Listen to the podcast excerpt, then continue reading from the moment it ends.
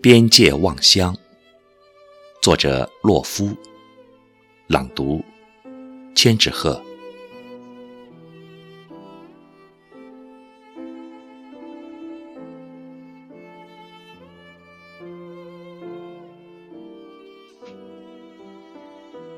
说着说着，我们就到了落马洲。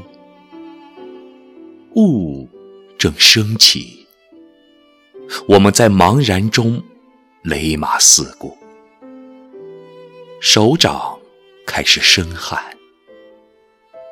望远镜中扩大数十倍的乡愁，乱如风中的散发。当距离调整到令人心跳的程度，一座远山迎面飞来。把我撞成了严重的内伤，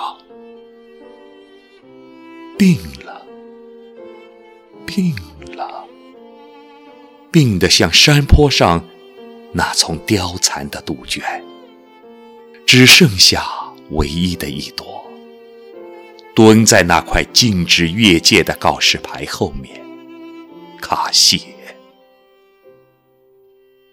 而这时。一只白鹭从水田中惊起，飞越深圳，又猛然折了回来。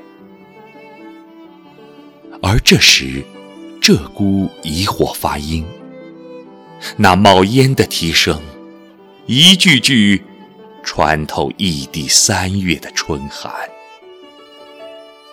我被烧得双目尽赤，血脉奔张。你却竖起外衣的领子，回头问我：冷还是不冷？惊蛰之后是春分，清明时节该不远了。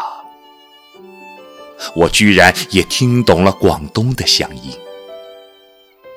当雨水把茫茫大地译成青色的语言。喏，你说，福田村再过去就是水围，故国的泥土伸手可及，但我抓回来的，仍是一掌冷雾。